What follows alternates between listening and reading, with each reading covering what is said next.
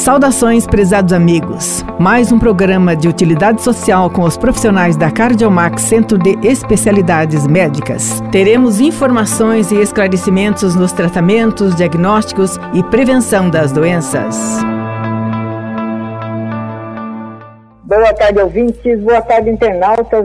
Nós estamos aqui em nome da Cardiomax Centro Avançado de Cardiologia e eu tenho a alegria hoje de receber a doutora Camila, é, Camila Gonçalves Almeida, ela que faz parte da equipe da Cardiomax e vem conversar com a gente e eu quero dizer boa tarde, doutora Camila, bem-vinda. Boa tarde, Terezinha. Muito obrigada pelo espaço mais uma vez. Um prazer estar aqui com vocês hoje. Que bom que você está aqui, sempre para esclarecer assuntos com os nossos ouvintes a respeito da saúde, da da medicina, enfim. E hoje vamos conversar sobre dicas, dicas para manter o coração saudável. Com certeza, Terezinha. E a gente está aqui para auxiliar aí nesse processo e falar um pouquinho de oito dicas para aumentar a saúde do seu coração. Estou curiosa. Vamos lá. Terezinha, então, assim, para iniciar, eu quero quebrar um pouquinho o protocolo e falar uh, de uma história que eu escutei não faz muito tempo. Eu achei fantástico, assim, para exemplificar o porquê que essas oito dicas que nós vamos comentar são tão importantes. Uhum. Eu acompanho o trabalho de uma médica geriatra em São Paulo que se chama Ana Cláudia Quintana Arantes. E ela, como geriatra, trabalha com o processo de envelhecimento e ela faz muitas palestras pelo Brasil inteiro. E uma das palestras dela, ela fez o seguinte exercício. Ela disse assim: uh, Imagine todo mundo que eu agora convido vocês para fazer uma viagem daqui a 15, 20 anos. Né? Então tá tudo certo, eu tô convidando todo mundo.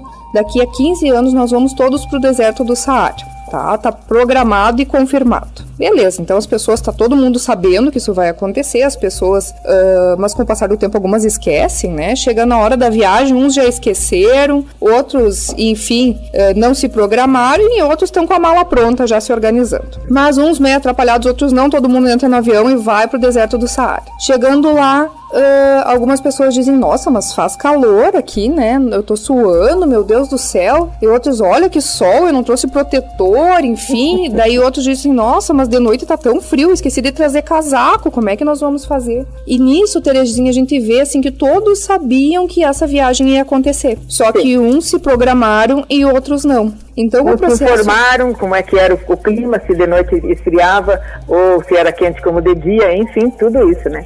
Tudo isso. Tinha uns que estavam prontos lá com sua água, uhum. água, de coco, com o seu chapéu, seu protetor solar e outros penando, né? Uhum. Então, o processo de envelhecimento é mais ou menos isso, Terezinha. Todos nós sabemos que vai acontecer. E o processo de adoecimento muitas vezes também. Porque o que, uhum. que é muito uhum. interessante de a gente começar falando?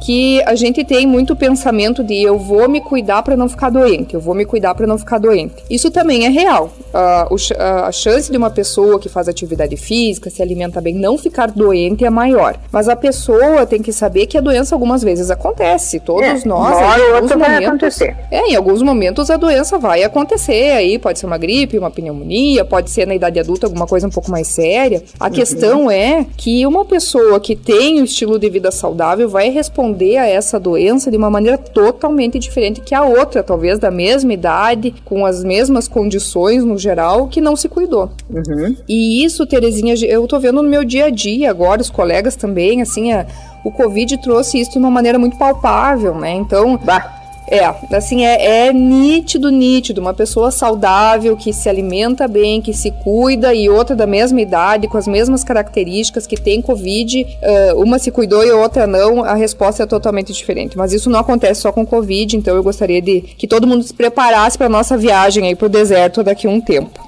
Tá. É mesmo, vamos ver se demora um pouco, né? É, vamos, vamos esperar que demore bastante. Eu, se, eu sempre digo, vamos ver se demora um pouco, né? Com certeza, com certeza. Mas a gente curte a, o, o, processo, né? Vamos, ah, vamos indo, né? Até... Uhum. Eu é. curto muito o processo do envelhecimento. É. Dou muita risada, esqueço muita coisa e falo comigo mesmo, digo, Terezinha Camargo, por que você esqueceu isso? É tão óbvio. Por quê? Uhum. Mas Você é... por causa do... porque eu tenho 73 anos de experiência. É real, é real, assim. Então, todos nós vamos passar e todas as fases da vida uh, têm seu, suas questões difíceis e tem as, os prazeres daquela fase. E seus né? encantos, né? Com certeza, com certeza. Então, vale, vai de nós tirar o que tem de melhor daquele momento, com certeza. É verdade. Mas então, uh, uh, falando nisso, vamos para as dicas, né? Então, a primeira dica aí para a gente cuidar do coração e nos preparar aí para esse processo de envelhecimento é parar de fumar, né, Terezinha? Então, uh, mais do que nunca, e as pessoas que ainda não conseguiram parar para dar uma atenção para isso agora é a hora. Covid ainda não terminou, vamos parar de fumar para organizar o nosso pulmão para respirar melhor, para viver bem. E eu gostaria de tranquilizar as pessoas que já tentaram e não conseguiram sozinhas de que a medicina tem recursos, viu? Então, a gente tem programas para ajudar o paciente a parar de fumar, existem os adesivos, os remédios, existe uma série de, de terapias, de exercícios. Então, procurando ajuda é o primeiro passo e aumenta muito a chance da pessoa ter sucesso nesse processo. Acho que é o segundo passo, porque prime o primeiro passo é a gente querer. Com certeza, com certeza. Quando a gente decide, eu vou parar de fazer tal, coisa, primeiro eu tenho que querer parar e me determinar, né? Completamente certa, Terezinha. E isso é uma das coisas que a medicina ensina pra gente. E alguns profissionais, todos os profissionais colegas da área da saúde já devem ter percebido também. Uh, se o paciente não quer, não importa. A gente pode, pode ser o melhor médico do mundo, pode ter o tratamento mais moderno do mundo, não adianta, não adianta, não. não. vai funcionar. O paciente tem que querer. E a segunda dica, então, pra gente cuidar do nosso coração é moderar no consumo de bebida alcoólica, que é uh, também um vilão, né? A gente escuta muito no consultório a questão do vinho, então. Uh, essa questão em relação ao consumo diário de vinho é bem interessante porque existem alguns estudos, sim, mostrando benefício para a saúde do coração, mas eles não são unânimes. Então, uhum. tem alguns que mostram benefício, tem alguns que mostram malefício. Via de é. regra, o que, que a gente orienta, tá? Se você já uhum. consome sua taça de vinho diariamente, ok, pode continuar mas não é um hábito que a gente incentiva. Porque... Que a gente recomenda. Exatamente, porque a gente também não sabe quem é o paciente que tem mais predisposição para se tornar dependente de álcool. Então, Uh, quem não toma bebida alcoólica, a gente não incentiva a iniciar o hábito porque não sabemos quem é o paciente mais sensível a isso, né? Uhum. E com certeza uma regra que vale para tudo é sem exageros, né? Então com moderação. E tem o fígado, né? Também nesse, caminho aí. O fígado, com certeza, né? Então o álcool, ele em grandes quantidades ele aumenta a pressão, ele aumenta o risco de ter uh, doenças como AVC, infarto. Tem pacientes que ficam com o coração fraco, né? Tem insuficiência cardíaca devido ao consumo de álcool álcool, sem falar na cirrose e outras doenças do fígado.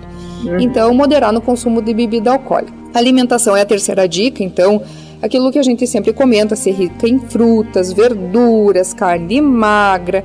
Uh, vamos evitar as frituras e as gorduras que vem muito aí com essas festas de final de ano. E os doces e os carboidratos. E daí um comentário que eu gostaria de fazer é o seguinte. Aí eu choro. É. Vou confessar que eu também. É muito difícil alguém que não gosta dos carboidratos, né? O pão, polenta, mandioca, bolo, cuca. balinhas. Eu sempre brinco com, com, os pacientes. Tudo que é embucha e que é bom, é esse aí tem que cuidar, né? Então, mas de qualquer maneira, tudo tem adaptação. A gente não quer proibir as pessoas de comer, mas sem exageros, também procurar tem uma coisa que a gente tem que ter, né? Juízo. Juízo, juízo. e o sal vem junto com isso, viu, Terezinha? Então, assim, a uhum. gente, o brasileiro costuma comer mais sal do que, do que são, são feitas as orientações internacionais. Uh, evitar adicionar sal uh, na, nos alimentos, evitar alimentos embutidos, salame, uh, copa, os, as conservas têm bastante sal. Então, datas de validade muito extensas, geralmente são alimentos que têm sal na composição, porque uhum. todo mundo sabe que o charque era, era produzido só adicionando sal, então realmente o sal tem uma, uma ajuda na conservação dos alimentos. Vamos, vamos cuidar com essa, com essa questão do sal também. Isso.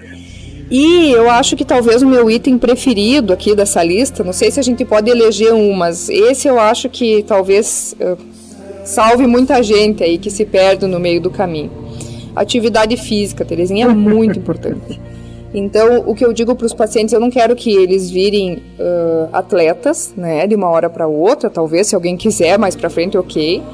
Mas o primeiro passo é o mais importante e a resistência inicial é a pior. Então, assim, ai, mas eu morro de preguiça. Bom, o mais difícil vai ser começar. Depois que você começou, vai embora. Né? Uhum.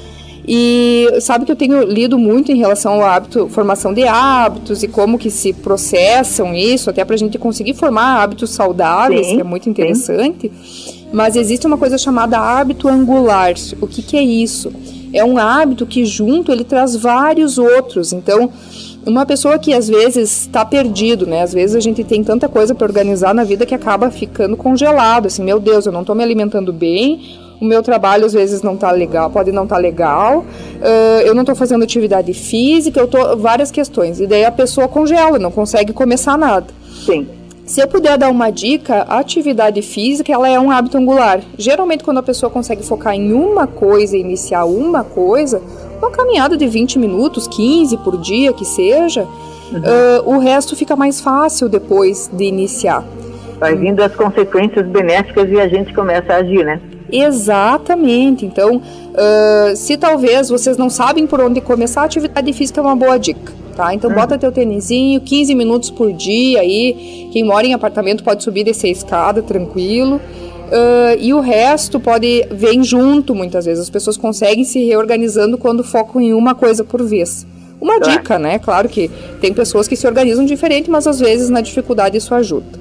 A sexta, a quinta dica, perdão, manter o peso adequado. Então isso tem uh, relação com tudo que eu falei até aqui, cuidar da alimentação, atividade física, mas eu gostaria de informar a população de que sim, existe tratamento medicamentoso para obesidade também. Claro, o médico especialista nisso é o endocrinologista, que é o médico uhum. uh, dos hormônios, né? Claro. Uh, e existem tratamentos aprovados com medicações eficientes aí no, na perda de peso, para perder peso com segurança, claro que sempre com acompanhamento médico. Deus o livre começar tratamento por conta, isso é ah, um passo para dar errado. Isso já foi, já foi época disso. Já foi, é, já foi. Uh, então, sexta dica: cuidar das suas doenças de base, hipertensão, diabetes, colesterol. A sétima, consultar um médico com regularidade, a gente está aqui para isso, né? No geral, pessoas sem doença, sem histórico familiar, podem começar a partir dos 40 anos, uma idade média, mas nada de, de, tão, uh, de tão fixo e as pessoas que com doenças conhecidas, com sintomas ou com histórico familiar podem começar até antes. E a oitava dica, Terezinha, eu gostaria de dar ah, essa oitava dica para poder fechar aí com chave de ouro, eu acho que é aproveitar os momentos de lazer, né? Também fazem parte da saúde do coração aí, curtir a família, curtir o seu hobby de hoje é o dia da leitura, então curtir uhum. ler, quem gosta de ler, mexer no jardim, quem gosta de mexer no jardim, fazer nada para quem gosta de fazer nada, também tem que ter um momento, mas curtir o lazer e seus momentos de descanso, sua própria companhia também são saúde. Com certeza. É, a gente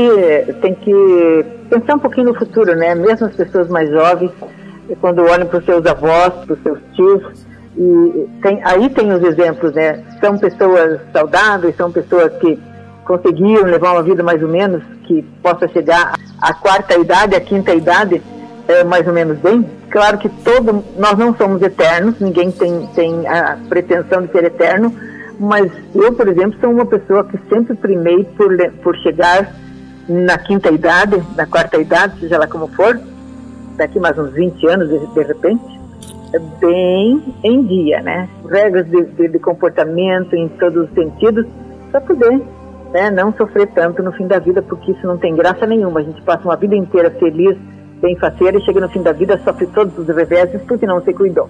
Então, fica realmente é, esses conselhos. Com certeza. Então, o microfone para as suas despedidas, Samira. Eu gostaria mais uma vez de agradecer, então, o espaço de estar aqui. Para mim é um prazer, assim, como eu disse, essas palestras que eu assisto, algum material que a gente lê. Muitas vezes eu fico pensando, bah, gostaria tanto que os pacientes pudessem escutar isso também, porque é tão prazeroso, tão importante escutar algumas mensagens. Então é muito gratificante para mim poder estar aqui dividindo elas com vocês. Muito obrigada. Um beijo e tudo de bom. Igualmente, Teresa. Você pode nos acompanhar também em nossas mídias sociais: Facebook Max Cardiomax, Instagram arroba Cardiomax 2020, YouTube Cardiomax MD, Twitter arroba Cardiomax 3 e TikTok Max Cardiomax.